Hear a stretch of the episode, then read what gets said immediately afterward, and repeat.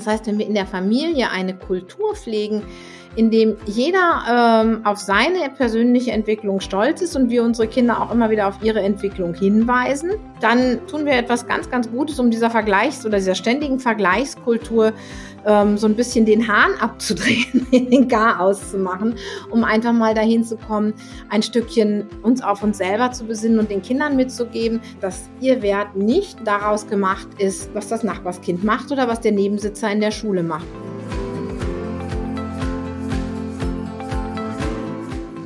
Kurswechsel Kindheit.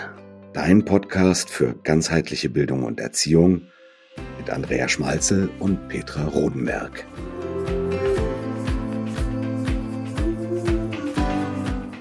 Hallo und herzlich willkommen zu einer weiteren Folge von unserem Podcast Kurswechsel Kindheit. Und ein herzliches Moin aus Flensburg. Heute geht es ums Thema Vergleichen. Das ist, glaube ich, echt ein Thema, mit dem jeder irgendwo bewusst oder unbewusst tatsächlich zu kämpfen hat. Denn eine spannende Statistik hat ergeben, dass im Durchschnitt sich jede zweite Frau im Alter von 25 bis 39 Jahren mit anderen vergleicht. Und davon fühlt sich jede dritte Frau nach dem Vergleichen schlechter. Das heißt, nehmen wir mal ein Beispiel so aus dem Alltag. Du hast dich in Bayern, sagt man, voll aufgebretelt. Ne? Also hast dich voll rausgeputzt, das schönste Kleid, weil du am Abend zu einer Veranstaltung gehst. Das schönste Kleid rausgesucht, das volle Make-up aufgelegt, äh, deine Haare wunderbar gemacht, super geniale Schuhe äh, angezogen und so weiter. Hast die ganze Zeit voll drauf gefreut und du ziehst es an und merkst so, wow, wow, äh, ich wäre aufrechter, aufrechter Gang. Du bist einfach total stolz auf dich und total happy und total glücklich und du merkst so, wow, der Selbstwertakku wird gerade voll aufgeladen. So, du fährst womöglich mit deinem Partner oder mit dem Taxi zu dieser Veranstaltung und du siehst die anderen und guckst dich da so rum und dann entdeckst du die eine, die hat ein noch schildernderes Kleid vielleicht an. Denkst du, oh, wow, was hat denn die für ein geiles Kleid? Und da ist er meins Pipifax dagegen. Du guckst in die Runde und siehst dann die andere, wo du sagst, Mensch, hat die eine geile Frisur. Und du schaust dann in den Spiegel und sagst, hm, naja, meine, ne? Was passiert dann bei dir? Überleg mal. Ich denke, ich befürchte einfach mal so, deine Schultern sacken zusammen, diese aufrechte, stolze Haltung, ja, äh, zieht sich erst einmal zusammen und wenn du so weiter guckst, nagt es wahrscheinlich doch ganz schön an deinem Selbstwert, oder? Und dieses Thema Vergleichen ist sehr, sehr häufig so, dass das einfach uns wirklich wahnsinnig beeinflusst. Und ich habe jetzt das Beispiel tatsächlich mit der Live-Veranstaltung gebracht, aber es gibt ein Monster, das in uns schlummert oder Monster, die in uns schlummern, das sind tatsächlich diese Social Medien, die ganz viel mit dem Thema Vergleichen zu tun haben. Denn in dem Moment, wo wir das Handy in die Hand nehmen, den PC hochfahren und wir gehen auf einer dieser Social Media Plattformen, dann fangen wir meistens schon an mit zu vergleichen. Nicht nur das Optische, sondern was die anderen machen, was die anderen tun und so weiter. Petra, magst du da mal was dazu sagen zu dem Thema Social Medien? Heftiges Thema und besonders auch ein Thema für die jüngere Generation. Ich glaube, das dürfen wir niemals vergessen, was das mit unseren Kindern macht, diese ewige Vergleicherei.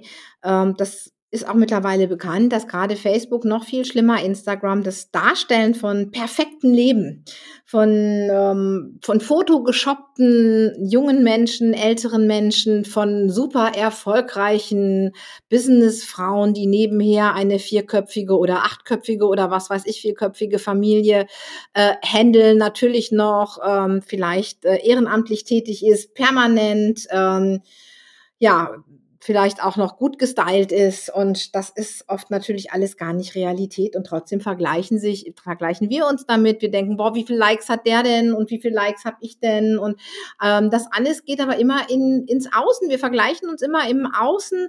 Und ähm, gerade auf Instagram hat es für junge Leute sehr sehr viel Folgen auch in Richtung Essstörungen, Depressionen, all das wird dadurch begünstigt. Also die Kinder oder die Jugendlichen sitzen häufig in der Vergleichsfalle. Dieser Druck, das auch schaffen zu müssen, was andere ja auch können. Genau, und das ist tatsächlich, ähm, ja, jeder Vergleich ist ein Angriff auf Selbstwert und vor allen Dingen eben auch die Zufriedenheit, weil du bist ja überhaupt nicht mehr zufrieden, du willst immer noch besser, toller und so weiter und so fort und, und so weiter sei. Ähm, es entsteht dazu echt ähm, ein gedanklicher Wettkampf. Denn ja, niemand möchte tatsächlich ein Verlierer sein, also probieren wir wirklich oftmals unbewusst mit aller Gewalt schöner, besser und erfolgreicher oftmals zu werden. Sicherlich ist es so, dass ähm, Disziplin und Zielstrebigkeit wichtig sind. Das wird dadurch auch gefördert. Aber es ist halt häufig so, dass wir uns nicht fair vergleichen. Und dieses unfaire Vergleichen führt eben dazu, dass wir frustriert sind und die Folge ist eben das geschwächte Selbstwert. Denn faire Vergleichswerte können uns anspornen, aber häufig sind wir Menschen nicht fair und vor allen Dingen nicht fair zu uns. Und jetzt gucken wir einfach uns mal an, warum Vergleiche einfach nicht funktionieren können. Schauen wir uns einfach ein paar Gründe an, warum sie einfach nicht funktionieren können.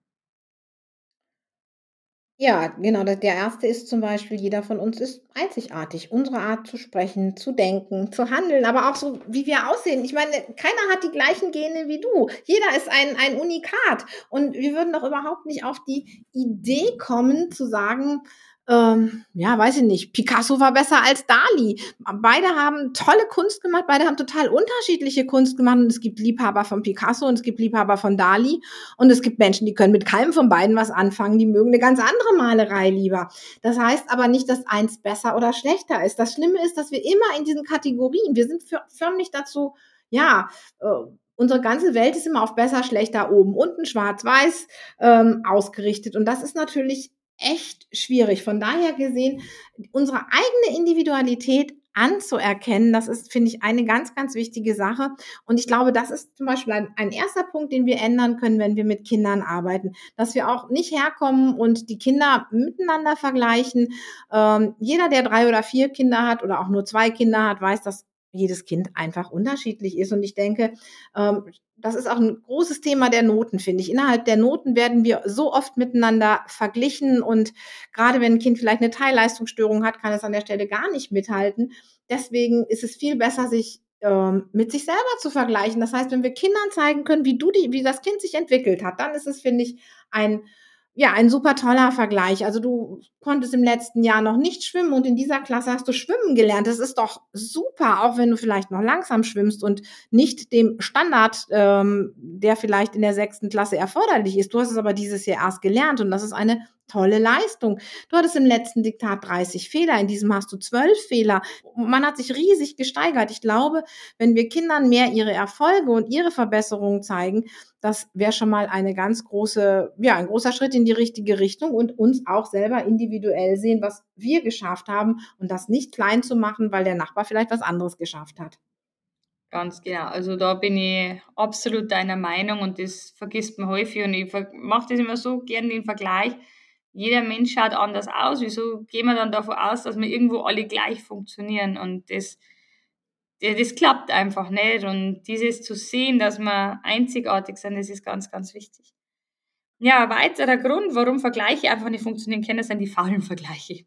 Schauen wir uns mal ein Beispiel an. Die Mutter von zwei Kindern vergleicht sich absolute Zeit gerne mit der Nachbarin. Ja, die trotz drei Kids top in Form ist niemals ausrastet und immer absolut liebevoll ist. Wunderbar, ne? Also das kennen wir ja, ne? Man sieht ja bloß dieses, oh, wunderbar. Man sieht ja auch nur das, was man draußen sieht. Ja, genau, ne? Also das, das ist ja schon absoluter Frust vorprogrammiert. Aber ähm, wäre es tatsächlich nicht sinnvoll, also mit der Mutter zu vergleichen, die beispielsweise einen 30-Stunden-Job hat, die vielleicht am Mangelszeit überhaupt kein Make-up trägt oder Fertiggerichte für die Kiddies vorsetzt und ja, wo man an der Figur vielleicht auch erkennt, dass kein Sport macht.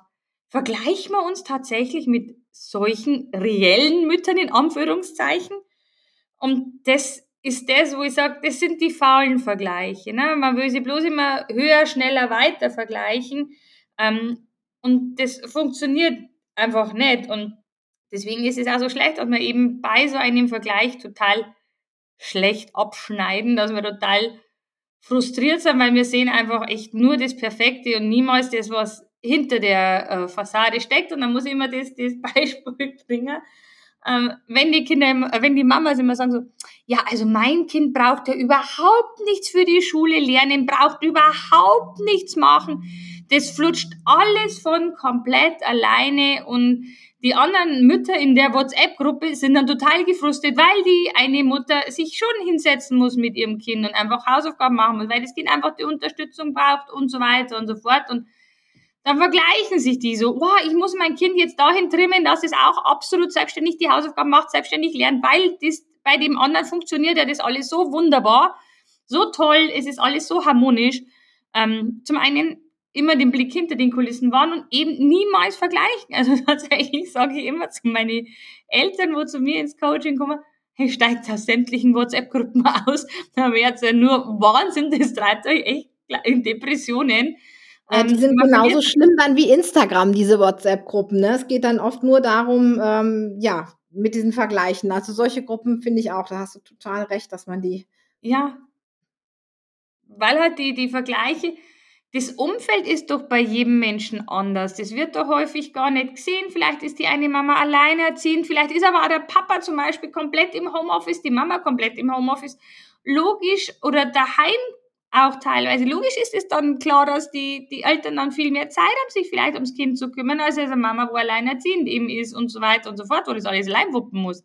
Das heißt, bitte, bitte, bitte, wenn wir euch nicht dazu bringen können, in Vergleichen aufzuhören, dann sucht euch bitte realistische Vergleiche, wo sagt, das treibt euch nicht in Depressionen oder in den Wahnsinn, sondern das spornt euch einfach nur an, vielleicht das eine oder andere zu verbessern und äh, ja, zu optimieren. Aber niemals so, dass ihr wirklich vom Balkon springen würdet. Dann schauen wir uns doch ja, weiteres Thema an, das die Petra mal ganz kurz erläutert. Denn wer sich ständig vergleicht, wird schnell zum Perfektionisten. Petra, wie siehst du das? Bestimmt, bestimmt ist das so. Ähm, ich glaube, ich bin da, ähm, ja, ich bin da nicht ganz so anfällig. Ich, ich glaube, das ist, ähm, ist eher so ein bisschen dein Thema. Ich kann da manchmal ganz, ganz gut abschließen. Vielleicht, manchmal denke ich vielleicht, weil ich Einzelkind war und mich keiner mit irgendwem verglichen hat. ähm, weiß ich nicht. Ähm, ich bin tatsächlich äh, manchmal, glaube ich, nicht ganz so vergleichsanfällig. Ich habe auch meine Themen, wo ich ähm, ja super genervt bin, wenn ich denke, boah, da ist jemand ähm, anders besser. Das kann ich dann auch nicht haben. Mittlerweile kann ich das, glaube ich, viel, viel besser haben als früher. Ähm, aber so, ja, wer tatsächlich immer besser sein möchte als alle anderen, der wird irgendwann zum Perfektionisten und kann gar nichts mehr wahrscheinlich sich selber recht machen und die anderen können ihm dann auch nichts mehr recht machen.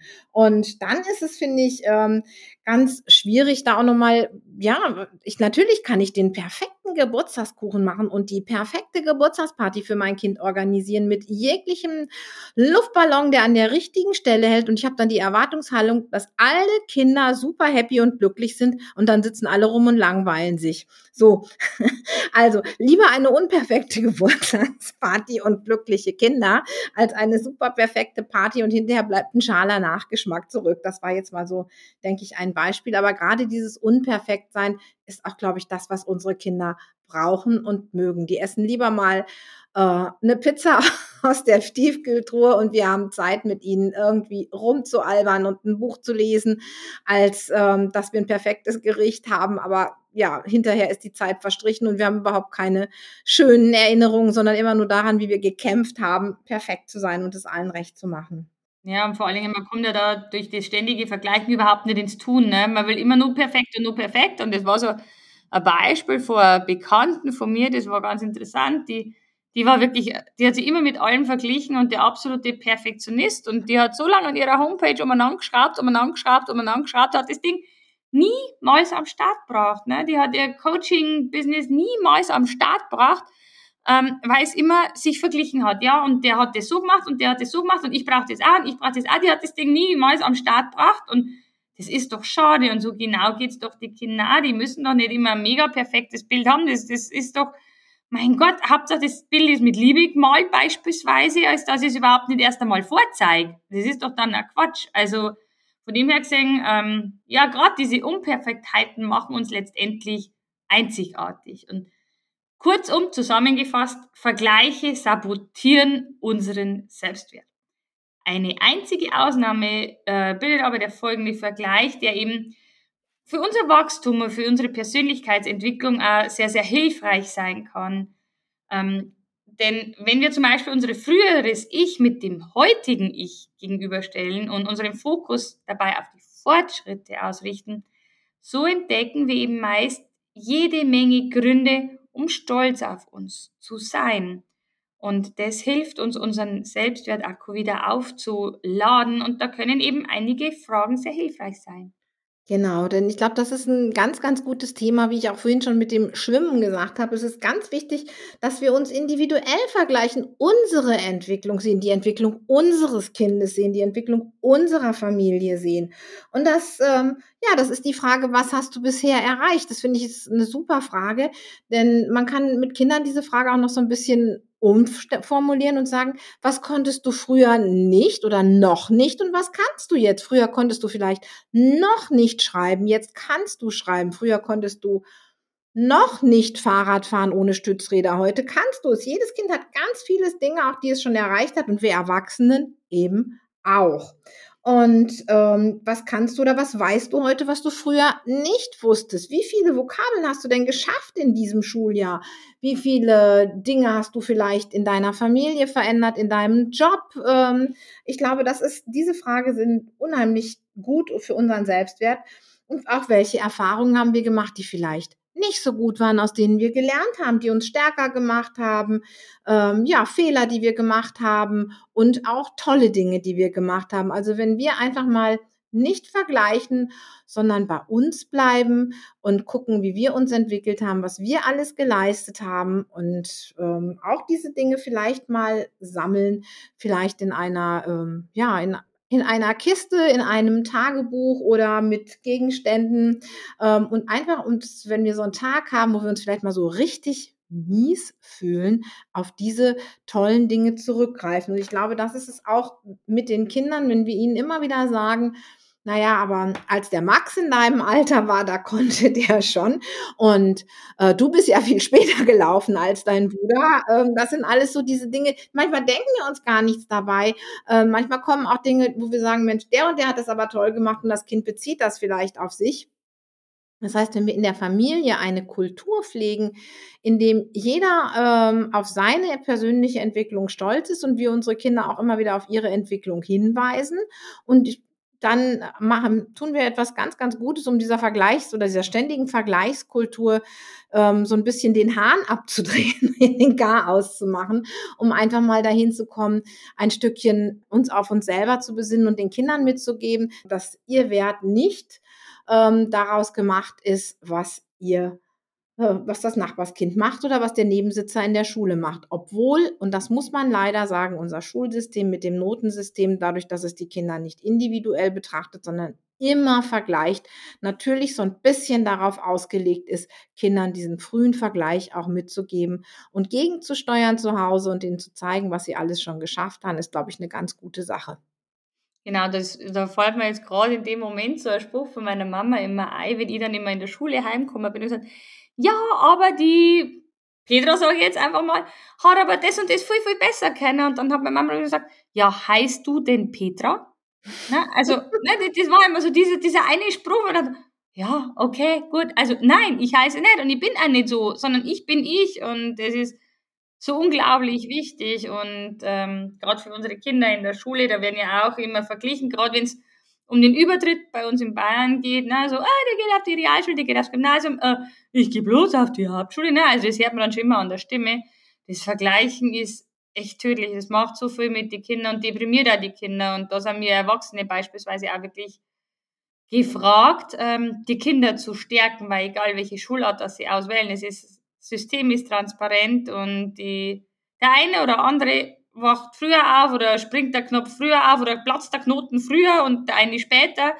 Und jeder macht sein Ding. Es ist nur wichtig zu erkennen, wie geil jedes Kind ist, was er für super geniale Kompetenzen hat, was er für Potenziale hat. Und einfach das Kind so nehmen, wie es ist und in den Arm zu nehmen und sagen, egal was ist, ich hab die lieb. Und ich glaube, das ist echt, äh, gerade als Eltern, unglaublich wichtig, auch wenn es vielleicht gerade total daneben läuft und wenn das andere Kind viel toller, viel besser und so weiter ist.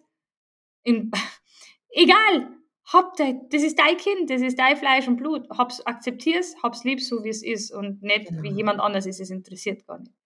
Und dazu möchte ich einfach auch noch ein kleines Buch zum einen empfehlen, das müssen wir in die Shownotes unbedingt schreiben, das kleine Ich bin ich. Ähm, kann ich wirklich nur empfehlen, man kann es auch basteln, das Ich bin ich. Meine Kinder haben es geliebt und es ist so ein Stückchen was, wie man dieses Vergleichen äh, mir so ein bisschen spielerisch und locker einfach mal rausnehmen kann. Ja, und das war das kleine Ich bin ich und unsere Vergleichsfolge. Und äh, ja, jetzt sind wir auch schon fast am Ende vom Podcast, aber ich möchte nicht verpassen, euch zu sagen, dass im November was ganz Spannendes wartet. Wir sind dann tatsächlich mit der Akademie zwei Jahre zusammen und der fünfte Durchgang zur Ausbildung zum Kinder- und Jugendcoach startet. Wie toll ist das denn? Wer hätte das gedacht, dass wir ja zwei Jahre später nach unserem Start hier sitzen und schon fast 500 Leute ähm, in der Ausbildung hatten. Und wir freuen uns natürlich riesig jetzt auf den neuen Durchgang. Ein bisschen Zeit ist ja noch. Äh, verfolg uns einfach im Newsletter. Da bekommst du alle Informationen. Und wenn du möchtest und mehr darüber wissen willst, lass dich gerne auf die Warteliste setzen. Die Warteliste ist geöffnet und wir verlinken sie natürlich auch in den Show Notes.